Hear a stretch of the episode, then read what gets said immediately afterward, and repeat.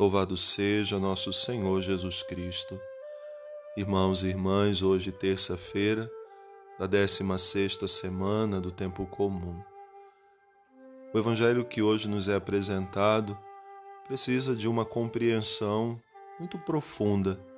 Precisamos sair da margem e ir na profundidade, como alguém que não se contenta em ficar só na praia, e quer descobrir aquilo que está escondido na imensidão do mar.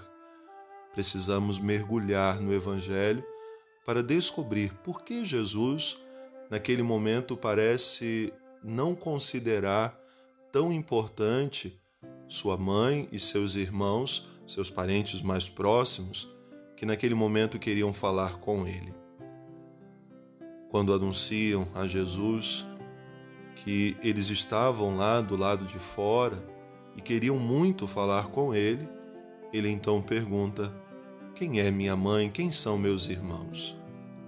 Jesus não desmerece em tempo algum a pessoa de Maria e aquilo que ela é para ele e para a história da salvação. Mas Jesus quer mostrar a todas aquelas pessoas que a grandeza de Maria está em viver o discipulado. Esse discipulado que eu e você somos também chamados a experimentar e a viver todos os dias. E Maria se torna uma grande mestra para todos aqueles que querem servir a Deus e ver a fidelidade a Jesus. Santo Agostinho diz que Maria, primeiramente por obediência, acolhe Jesus, a palavra que se encarna, no seu espírito. E depois ela então se encarna no seu ventre.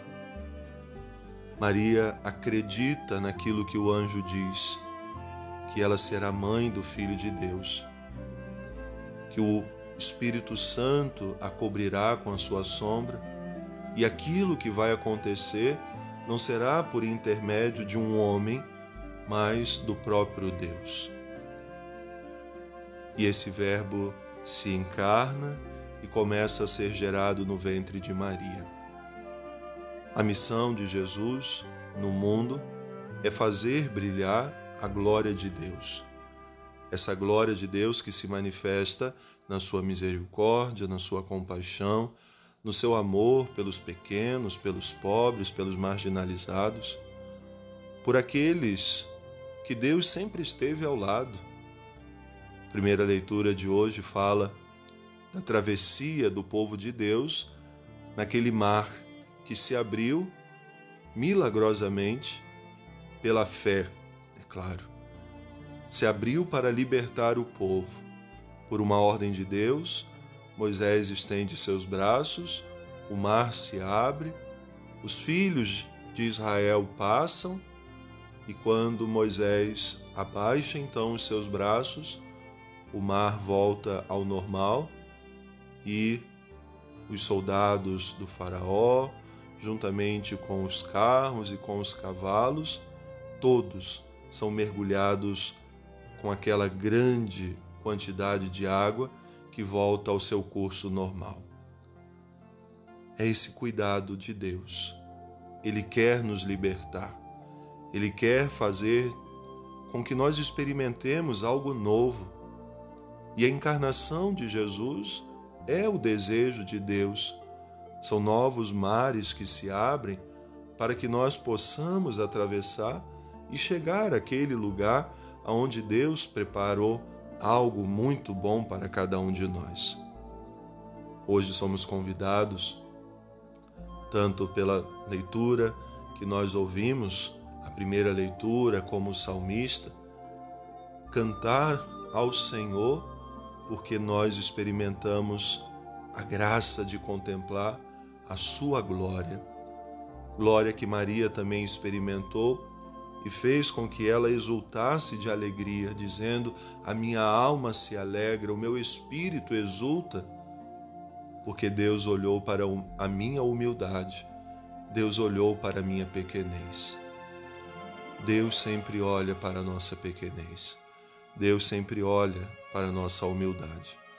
Por isso queremos pedir hoje a graça de imitar sempre as virtudes de Maria, que nos ensina a viver o discipulado. Jesus está vivendo nesses dias essa formação, é uma escola de formação para os discípulos.